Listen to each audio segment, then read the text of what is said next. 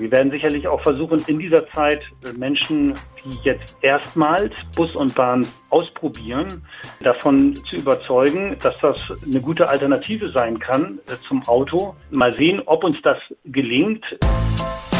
Kreis und Quer, der Podcast Ihrer Mediengruppe Kreiszeitung.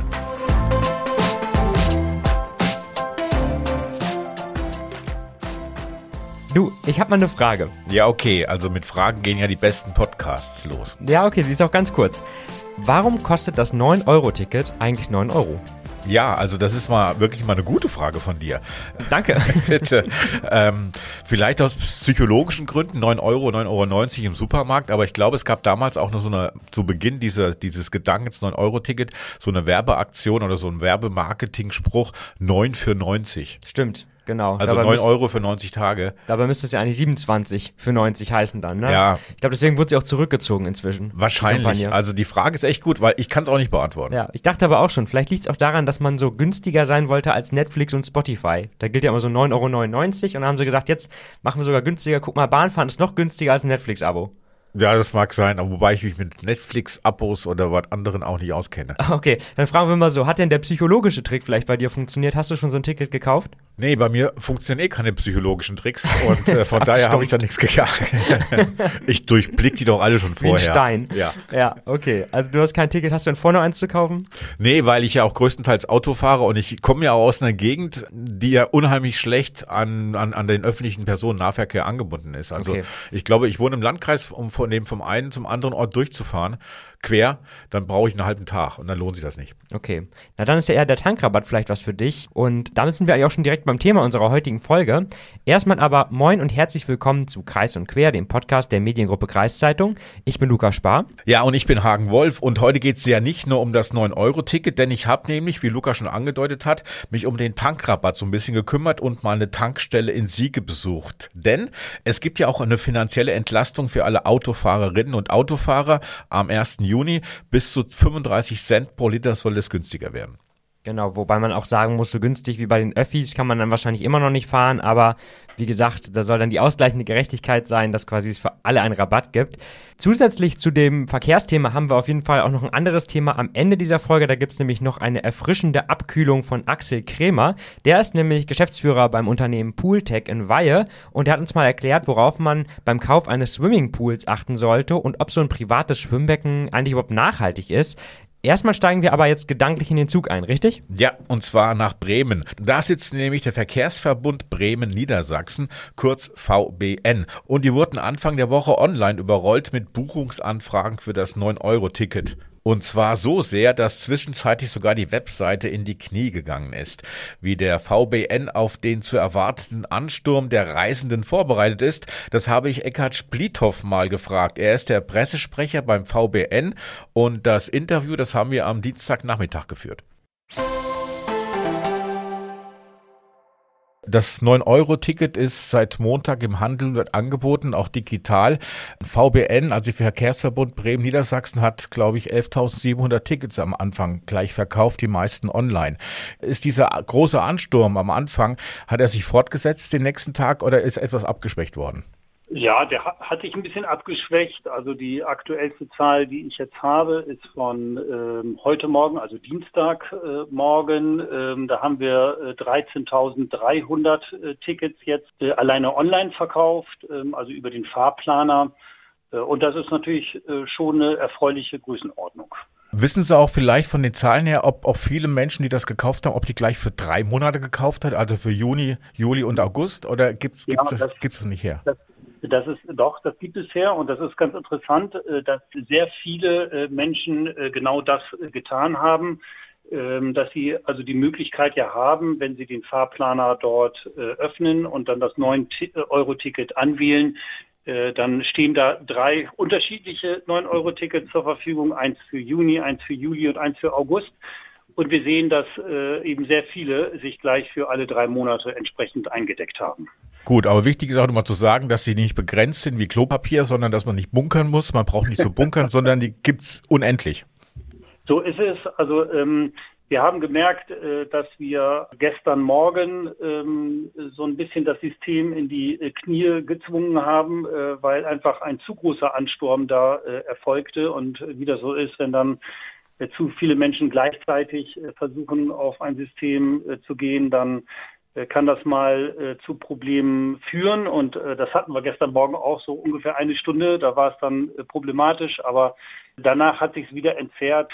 Wie gesagt, also ähm, das wird nie ausverkauft sein. Also man wird auch äh, noch am 31. August äh, sich das letzte 9-Euro-Ticket dann kaufen können. Viele Menschen haben das 9-Euro-Ticket gekauft. Das heißt natürlich, dass viele natürlich ab 1. Juni auch die öffentlichen Personennahverkehr benutzen werden. Welche Maßnahmen trifft man denn, um diesen erwarteten Ansturm von Menschen zu bewältigen? Ja, das ist eine sehr gute Frage. Wir sind ja nun selber ein bisschen überrascht worden von diesem 9-Euro-Ticket. Das war ja jetzt eine Idee des Bundes, die ja auch noch gar nicht so alt ist. Und entsprechend ist es natürlich schwierig, innerhalb einer so kurzen Zeit da nachzurüsten vor dem Hintergrund, äh, dass es natürlich auch äh, natürliche äh, Ressourcenbegrenzungen gibt. Also wir haben nicht beliebig viel Fahrzeuge oder die Unternehmen haben nicht beliebig viel Fahrzeuge, ähm, die haben auch nicht beliebig viel Triebfahrzeugführer oder Busfahrer. Es ist sicherlich immer besser, so die Tage Dienstag, Mittwoch, Donnerstag zu wählen zum Reisen, dass dort in, in diesen Lagen dann die Züge eher nicht so voll sein werden. Vielleicht auch äh, vermeiden, wenn es geht, äh, in der Zeit, wo Pendler, die ja auch äh, dort ganz normal unterwegs sein werden, das ist immer morgens so zwischen sieben und neun und vielleicht nachmittags zwischen 16 und 18 Uhr, dass man vielleicht versucht, einfach dort eher nicht die Schienenrelationen zu wählen, wo ohnehin auch heute schon relativ viel los ist. Äh, auch Reisen am Wochenende wird sicherlich zu verstärkter Reisetätigkeit aufgrund des 9-Euro-Tickets führen. Also es gibt sicherlich Möglichkeiten, da ähm, zu gucken und natürlich vielleicht auch nicht so die Hotspots zu wählen. Ähm, wir haben vielleicht das Glück in Anführungsstrichen, dass äh, wir hier im, im, Bereich des Verkehrsverbundes Bremen Niedersachsen ähm, nun nicht direkt äh, Westerland beheimatet haben oder auch nicht äh, den Bodensee, also da gibt es sicherlich so ein paar Strecken innerhalb Deutschlands, da wird es dazu kommen, da bin ich mir relativ sicher. Das lässt sich gar nicht vermeiden, dass es da teilweise sehr, sehr eng wird. Sie haben ja das Personalproblem angesprochen. Also ich verstehe voll und ganz, dass man in dieser kurzen Zeit ja keine neuen Zugführer, Zugführerinnen ausbilden kann oder einsetzen kann. Aber kann man nicht einfach so drei, vier Waggons an Zug hängen, um so das Platzproblem ein bisschen zu beheben? Ja und nein. Also es gibt, nehmen wir mal beispielsweise den Metronom, äh, der ja von äh, Bremen nach Hamburg fährt und auf dem Abschnitt zwischen Bremen und Rothenburg ja ein, ein VBN Produkt ist, der ist heute so lang, äh, dass man da zwar theoretisch einen Waggon ranhängen könnte, das scheidet aber aus, weil einfach die Bahnsteiglängen eine natürliche Grenze haben und heute so ausgelegt sind, dass dort die Züge, die da halten, ähm, so gerade eben dann auch die gesamte Länge des Bahnsteigs dann ausfüllen und infolgedessen dort eben gar nicht äh, längere äh, oder mehr Waggons angehängt werden können. Das betrifft ganz Deutschland. Da müsste wirklich auch äh, der Bund beigehen und entsprechend dafür Sorge tragen, dass so etwas dann auch mit angepackt wird, damit dann auch in solchen Fällen wie die drei Monate, die jetzt vor uns sind, anders äh, reagiert werden kann und man dann möglicherweise auch mit längeren Fahrzeugen arbeiten könnte. Aber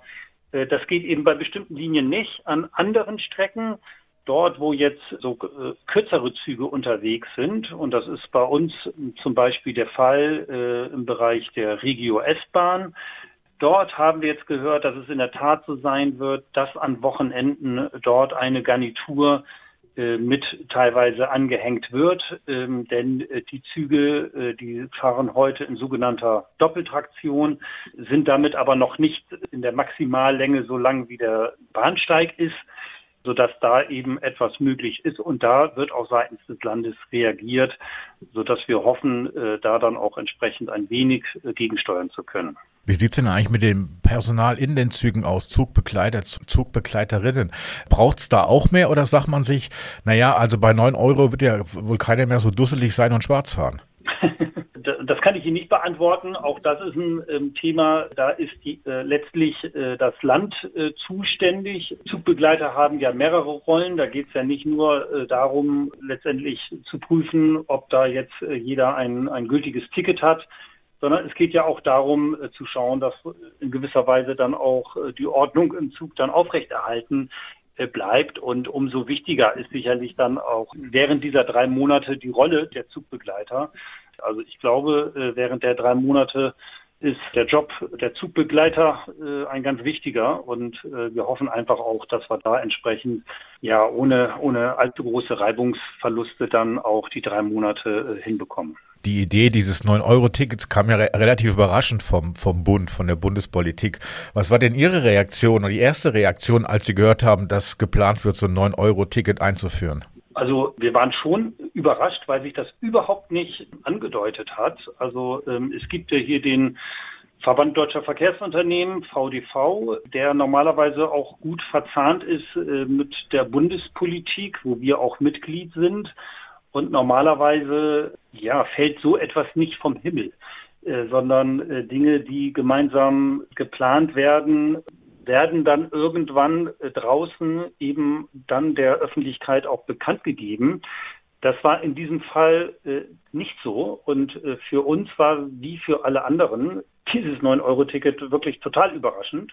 Jetzt lag insbesondere in der Kürze der Zeit äh, die Herausforderung darin, zu prüfen, worauf hat das eigentlich Einfluss. Äh, wir haben ja viele Zeittickets äh, schon verkauft, unter anderen Voraussetzungen. Und wir müssen jetzt an vielen, vielen Stellen äh, nacharbeiten. Da haben wir uns die letzten Woche äh, mit verschiedensten Fragen beschäftigen müssen und auch äh, Lösungen gefunden. Aber das ist schon nicht so ganz einfach. Das 9-Euro-Ticket ist ja so eine Art Versuch, ich sag mal ein Drei-Monats-Versuch, wird von den Menschen unheimlich gut angenommen. Ist das jetzt nicht so eine Art erster Schritt zur, zur Verkehrswende, also weg vom Auto, rein in den Zug oder in den Bus? Ja, also spannend ist das allemal. Also, dass äh, jetzt sowas geschieht und ähm, dass wir dann wirklich auch dann am Ende des Tages ja sehen, wie viele Leute nutzen es und wo fahren sie. Das ist ja auch so, dass das jetzt äh, begleitet wird. Also der Verband der deutschen Verkehrsunternehmen, der wird jetzt diese drei Monate auch äh, evaluieren, schauen, wie es genutzt wird, wer es nutzt. Äh, da werden auch entsprechend dann Befragungen stattfinden. Und natürlich werden wir daraus auch eine ganze Menge an ja, Daten ziehen, ähm, die wir dann auch entsprechend weiterverarbeiten. Und ich hoffe mir schon, dass wir da eine Menge an Wissen haben, was dann tatsächlich geschieht, wenn man sowas tut. Es ist ja schon lange in der Diskussion, äh, möglicherweise öffentlichen Nahverkehr noch mehr zu bezuschussen. Das geschieht jetzt für drei Monate und nun ist es aber nach den drei Monaten ist der Spuk in Anführungsstrichen wieder vorbei und dann äh, ist ja erstmal wieder alles beim Alten. Wir werden sicherlich auch versuchen, in dieser Zeit äh, Menschen, die jetzt erstmals Bus und Bahn ausprobieren, davon zu überzeugen, äh, dass das eine gute Alternative sein kann äh, zum Auto. Mal sehen, ob uns das gelingt, äh, wenn sie denn danach auch wieder einen deutlich höheren Preis zahlen müssen. Aber ein spannender Feldversuch ist es allemal. Okay, da bin ich jetzt ehrlich gesagt mal sehr gespannt, ob das 9-Euro-Ticket jetzt wirklich für eine Verkehrswende sorgt, weil eigentlich ist der Anreiz ja zumindest in dieser Zeit enorm, weil das 9-Euro-Ticket ist ja echt ein Schnapper. Am Montag wurde ja gemeldet, dass bundesweit über 200.000 Tickets verkauft wurden. 200.000 verkaufte Tickets heißt nicht, dass 200.000 Personen mhm. Tickets gekauft haben, sondern viele, nicht nur in Bremen, sondern bundesweit, haben gleich drei Tickets gekauft. Ah, okay. Also müsste man es gleich nochmal durch zwei teilen. Wahrscheinlich ist es sinnvoller, dann auch durch zweite teilen, das stimmt. Ja, ja, okay. Ich glaube aber, dass tatsächlich viele vielleicht auch erst am 1. Juni oder danach sich ein Ticket kaufen, wenn sie das sehen. Ähm, es gibt jetzt die paar, die direkt das zu, zu, Beginn kaufen, vielleicht auch, weil sie irgendwie das Gefühl haben, jetzt dann habe ich es hinter mir. Ja. Aber ähm, ich glaube, viele werden dann tatsächlich auch erst, wenn es soweit ist, sich ein Ticket kaufen. Ja, also ich, ich kann mir vorstellen, das wächst noch die Nachfrage. Ich gehöre ja auch zu diesen Menschen, die immer kurz vorher was kaufen, weil stell dir vor, ich kaufe jetzt schon ein Ticket oder dann krieg, äh, drei Tickets und dann kriege ich Affenpocken. Ja. Dann hätte ich ja 9 Euro mindestens umsonst ausgegeben. 21 Tage in Quarantäne, das Ja. muss man sich gut überlegen. Das ist Ja. ein wichtiger Einwand, ja. Aber ich hatte schon erwähnt, dass der ÖPNV einfach an vielen Stellen noch zu schlecht ausgebaut ist. Und viele sind einfach auf ihr Auto angewiesen. Und es wäre jetzt unfair, wenn die von dieser Rabattaktion 9 Euro nicht profitieren könnten. Absolut. Nur dass am Ende wahrscheinlich dann nicht diejenigen vergünstigt an der Tankstelle tanken, sondern auch manche, die Bus und Bahn direkt vor der Haustür haben. Aber das ist ein anderes Thema. Wir wollen jetzt aber nochmal genau auf den Tankrabatt gucken, richtig? Genau. Anders als du bin ich ja regelmäßig mit dem Auto unterwegs und auch schon sehr gespannt, wie das am 1. Juni alles ablaufen wird. Gibt's da einen Ran auf die Tankstellen? Wird Benzin und Diesel überall ausverkauft sein? Sind die Preise direkt am 1. Juni reduziert? Um das alles rauszufinden, bin ich mal zu einer Tankstelle gegangen und zwar zu einer sehr stark frequentierten Tankstelle hier in Sieke, die Shell-Tankstelle. Und ich habe dort mit Linda Aslani gesprochen. Sie ist die stellvertretende Geschäftsleitung dieser Tankstelle. Frau Aslani, am 1. Juni fallen die Spritpreise. Es ist damit zu rechnen, dass viele dann am 1. Juni tanken. Wie bereiten Sie sich auf diesen Tag denn vor? Also es ist so, dass unser Chef ähm, Pächter von sechs Tankstellen ist, eine Anweisung an alle Stationsleitungen gemacht hat, dass wir die ähm, Bestände einmal kontrollieren, am Montag spätestens, so dass wir uns dann direkt nochmal an die Shell wenden können bezüglich ja, Lieferungen nochmal von Sprit. Und ähm, es wird zusätzliches Personal an dem Tag hier stehen und in allen anderen Tankstellen auch, so dass wir zügig dann, sage ich mal, das Ganze über die Bühne bringen. Also wir äh, rechnen im Tonandrang und denken, dass ähm, die meisten Leute jetzt erstmal nur so ein bisschen tanken, so wie es nötig ist, um dann wahrscheinlich am ersten wieder ordentlich Kanister und Auto zu füllen. Ist es auch wirklich so, dass, es, dass der Sprit wirklich bis zu 35 Cent günstiger werden kann am 1. Juni? Oder ist damit zu rechnen, dass so eine Anpassung erfolgt? Tatsächlich wissen wir auch nur das aus den Medien, dass wir rechnen auch mit bis zu 35 Cent. Ähm, ja, also ich denke mal, an dem Tag kann ordentlich gespart werden. Wer bestimmt eigentlich die Preise? Können Sie die frei bestimmen hier? Sie haben ja gesagt, Sie haben einen Pächter, der sechs Tankstellen hat. Bestimmt die Preise der Mineralölkonzern oder der Pächter der Tankstellen? Nein, äh, tatsächlich kriegen wir die Preise von ganz, ganz oben, also von der Shell. Wir selbst, äh, weder als Mitarbeiter noch als äh, der Pächter, haben da überhaupt gar keinen Einfluss drauf. Sie haben ja auch wen gesagt, dass Sie damit rechnen, dass viele Kunden, Kundinnen auf den letzten Tropfen praktisch hierher kommen am 1. Juni. Ist es ratsam, so, so eng getaktet hierher zu kommen oder ist es besser, vielleicht noch ein bisschen was im Tank zu lassen und vielleicht paar, drei, drei, vier Tage später zu tanken? Ja gut, persönlich würde ich wahrscheinlich auch äh, die nächsten Tage das mal 10, 20 tanken, so dass ich von A nach B komme. Aber ich glaube, das war für uns alle eine ganz, ganz schlimme Zeit und dann kann ich schon nachvollziehen, wenn die Menschen dann wirklich einmal voll tanken. Sie berechnen ja mit einem hohen Andrang. Ist eigentlich genug Sprit da, um alle, alle Menschen zu befriedigen? Ja, also wie gesagt, äh, wir checken spätestens zum Montag die Bestände. Sollte da irgendwie eine Zapfsäule sein, wo wir denken, das könnte eng werden, haben wir, wie gesagt, die Möglichkeit, uns direkt mit der Shell in Verbindung zu setzen, dass wir dann beliefert werden und somit äh, dafür sorgen können, dass wir auch wirklich gut stehen. Zurzeit ist es ja so, dass der Spritpreis täglich, sich täglich, stündlich ändert. Mittags ist teurer, morgens, abends ist es günstiger. Ist es damit auch am 1. Juni zu rechnen? Ja, also die Preisschwankungen sind wirklich sehr extrem. Wir kriegen regelmäßig äh, eine Information an der Kasse darüber. Und als das Ganze anfing, war das natürlich jede fünf Minuten. Ähm, Fakt ist ja, die beste Zeit am günstigsten zu tanken ist gegen 21.30 Uhr, 22 Uhr. Da bleibt der Preis dann auch. Also fest, sag ich mal. Wir haben ja hohe Preise zurzeit, oder in der Vergangenheit ja auch gehabt. Gab es Kunden, Kundinnen, die sich darüber beschwert haben, direkt auch bei Ihnen? Ja, also da müssen wir natürlich als Mitarbeiter ähm, ganz freundlich bleiben und versuchen den Kunden zu erklären, dass wir selbst auch äh, an diese Preise gebunden sind. Also wir auch als Mitarbeiter da gar keine, sage ich mal, Ermäßigung in Anführungsstrichen haben und definitiv auch keinen Einfluss. Okay, interessant. Das mit dem besten Zeitpunkt zum Tanken wusste ich gar nicht. Ich hätte jetzt eher so auf Feierabend getippt, so 17 bis 19 Uhr irgendwie. Aber ich glaube, so oder so werden da am 1. Juni so manche bekannten Tankgesetze nicht mehr gelten. Aber ich habe dich ja vorhin gefragt, ob du schon ein 9-Euro-Ticket hast. Wie sieht's denn jetzt aus beim Thema Tanken? Wie willst du das machen? Wann willst du tanken? Ja, ich, ich hasse tanken. Weil das okay. unterbricht meinen Tagesablauf.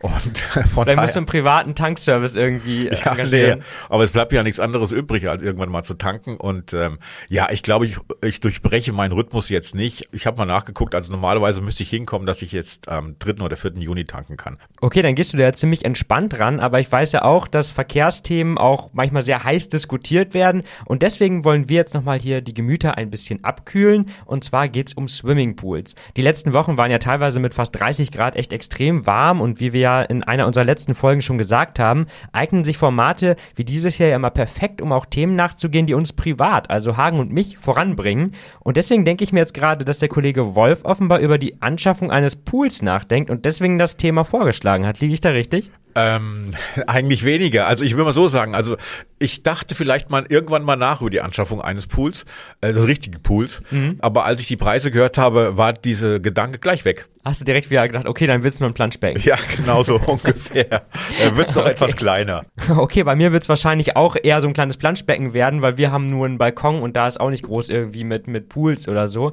Aber du hast dich jetzt mal mit großen Pools beschäftigt, richtig? Ja, ich habe mich mit großen Pools beschäftigt, aber auch so ein paar Tipps für, für Leute, die einen kleineren Pool haben. Es gibt ja solche mobile Pools, mhm. die kaufst du im Supermarkt, im Winter packst du sie ein in die Garage oder irgendwo anders hin und stellst im Sommer wieder im, im Garten auf. Und ich habe mir gedacht, ich frage mal so eine Fachfirma, die große Pools auch baut, äh, über einige Tipps, wie man einen Pool anlegen kann, ähm, was man mit dem Pool macht und wie intensiv so eine Poolpflege ist. Mhm. Und da war ich bei der Firma Pooltech in Weihe. Die haben zwar die eher größeren Varianten für den Garten im Angebot, also vor allem die, die so richtig in den Boden eingelassen werden. Und der Experte da vor Ort, der heißt Axel Kremer, er ist der Geschäftsführer des Ladens und natürlich auch selbst stolzer Poolbesitzer. Aber hören wir mal ins Gespräch rein.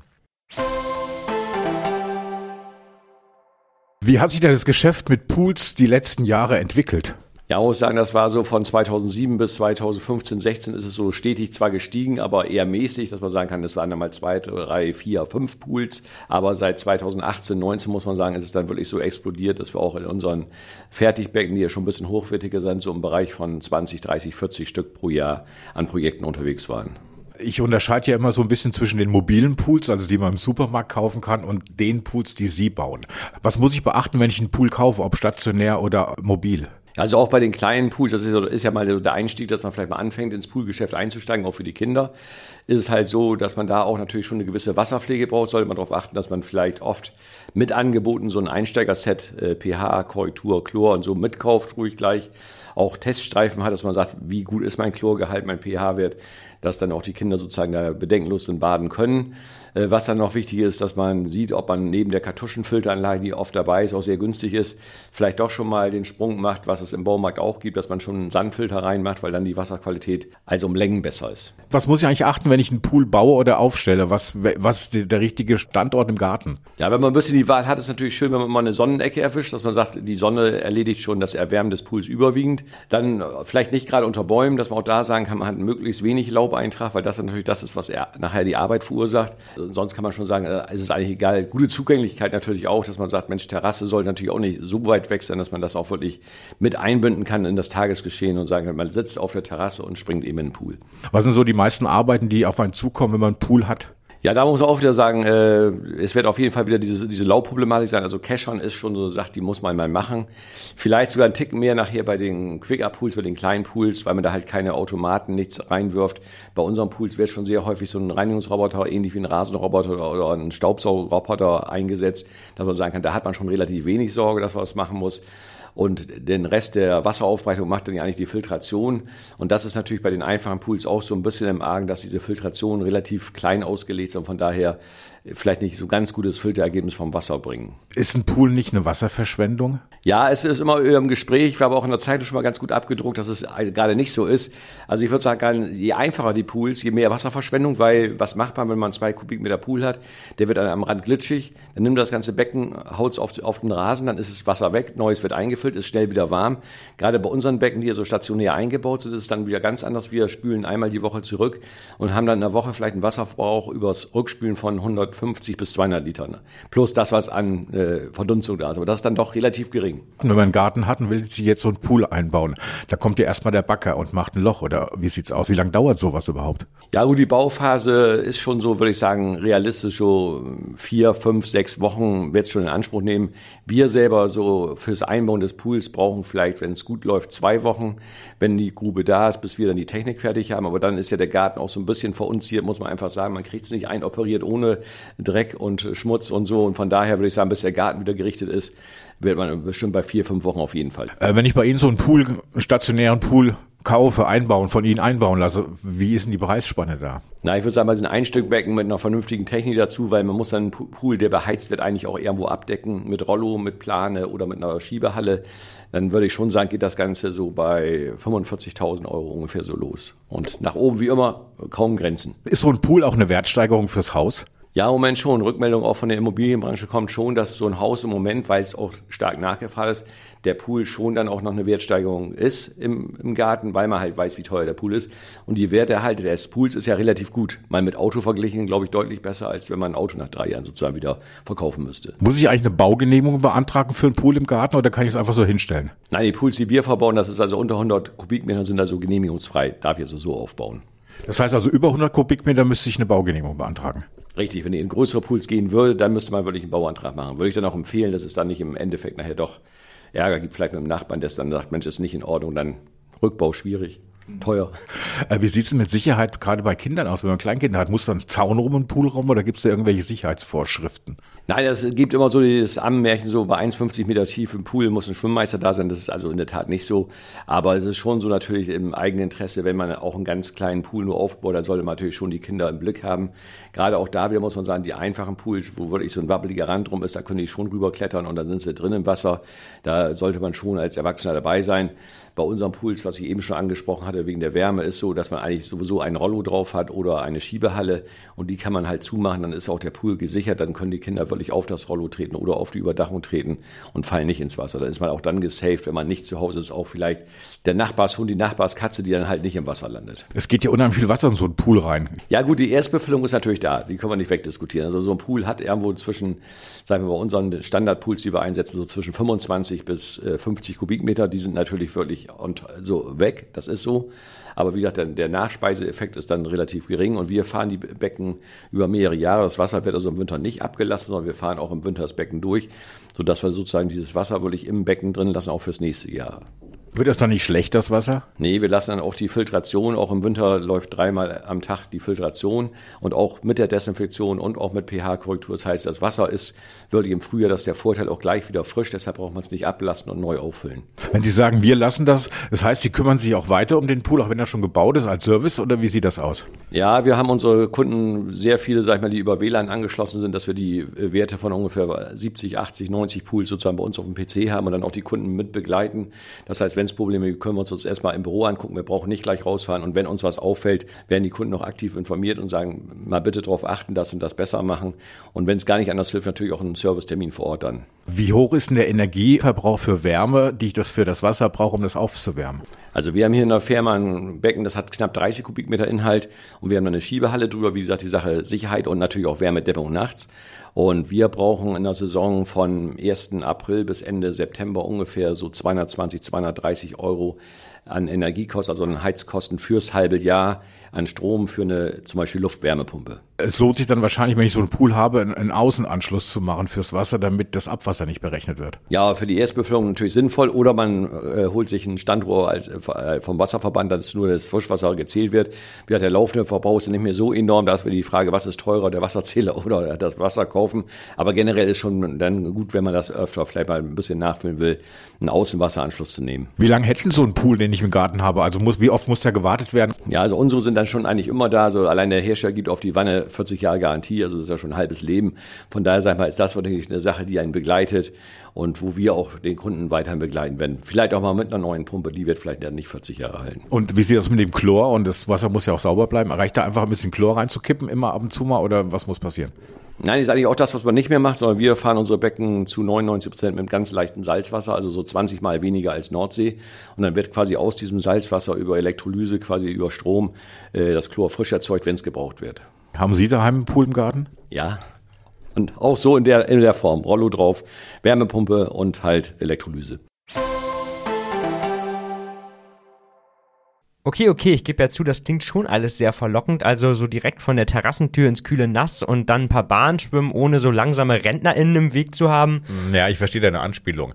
Äh, wir langsame Rentnerinnen ärgern uns aber auch über so junge Menschen wie dich, die dann von der Seite des, des Freibades mit der Arschbombe ins Wasser klatschen. genau, das mache ich immer im Sommer, hast ja, du mich genau beschrieben. Direkt, wenn der Rentner vorbeischwimmt. Ja, genau dann. so ungefähr. Aber eigentlich hast du ja recht. Ich weiß gar nicht, ob ich auf den ganzen Aufwand so Bock habe, das alles zu reinigen und zu pflegen.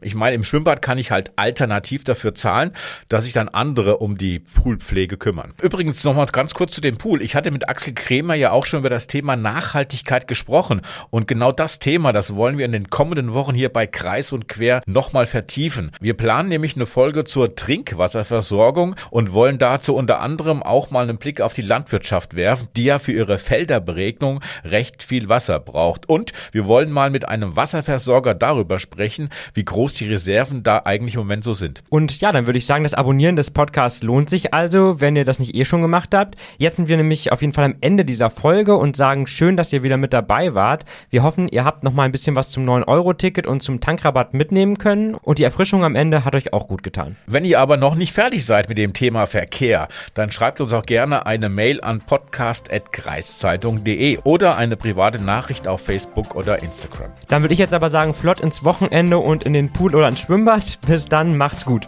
Genau, ciao, macht's gut und bis nächsten Freitag.